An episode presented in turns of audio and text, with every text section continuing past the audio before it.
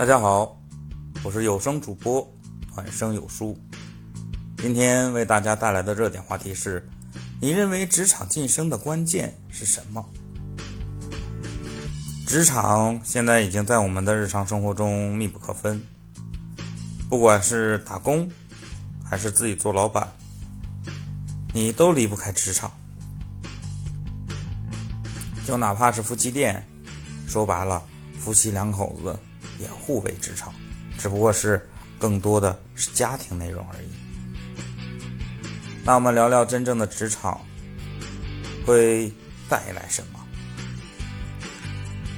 职场会给我们带来社会认同感，你的社会价值，你的晋升会让人更能更多的认同你，觉得嗯，你工作不错，你很有能力。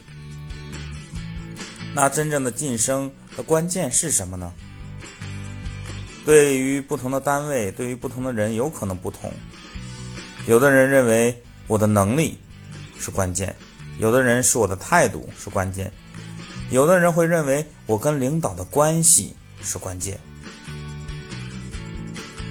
但是真正在领导面前判定谁来晋升的时候，他们会看什么呢？他们会站在公司的层面上为公司来做决策，谁能帮助公司走得更远，创造更多的利益，更能服从于公司的安排。这样来说，如果你只认为跟老板能打好关系，你能晋升，这就错了。其实可以用一个。当初一个比较，嗯，案例吧，这不算案例，就是一个笑话来说。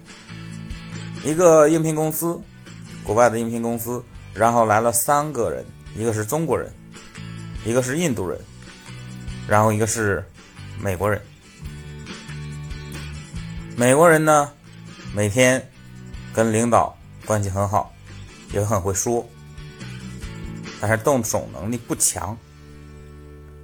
印度人更多的愿意去交流，动手能力适中。中国人呢，基本上没有什么过多的交流，但是他的动手能力极强。最后，这家美国公司选择了这个印度人，因为他说。你要把你的想法跟我说出来，我才知道你在做什么，你在想什么，我才能跟你沟通，我才能更好的跟你安排工作。中国人，你很优秀，你做事很快，做事很棒，但是你不跟我交流，我对你了了解甚少。这位印度人对你，跟你相比，工作能力差了一点，但是他积极沟通。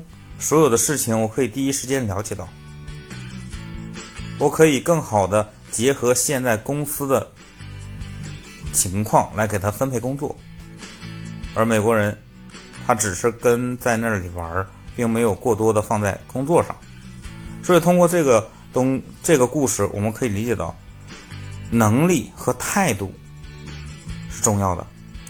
你能力很高，态度不高的时候。你没有达到真正的优秀。如果你态度很好，工作能力又很好，这是所有人、所有公司希望用到的人。我本人的在意的是态度大于能力，所以说，我认为晋升的关键是你要拿出足够的态度去好好工作。这就是我的观点。如果你有不同的意见，给我留言，谢谢。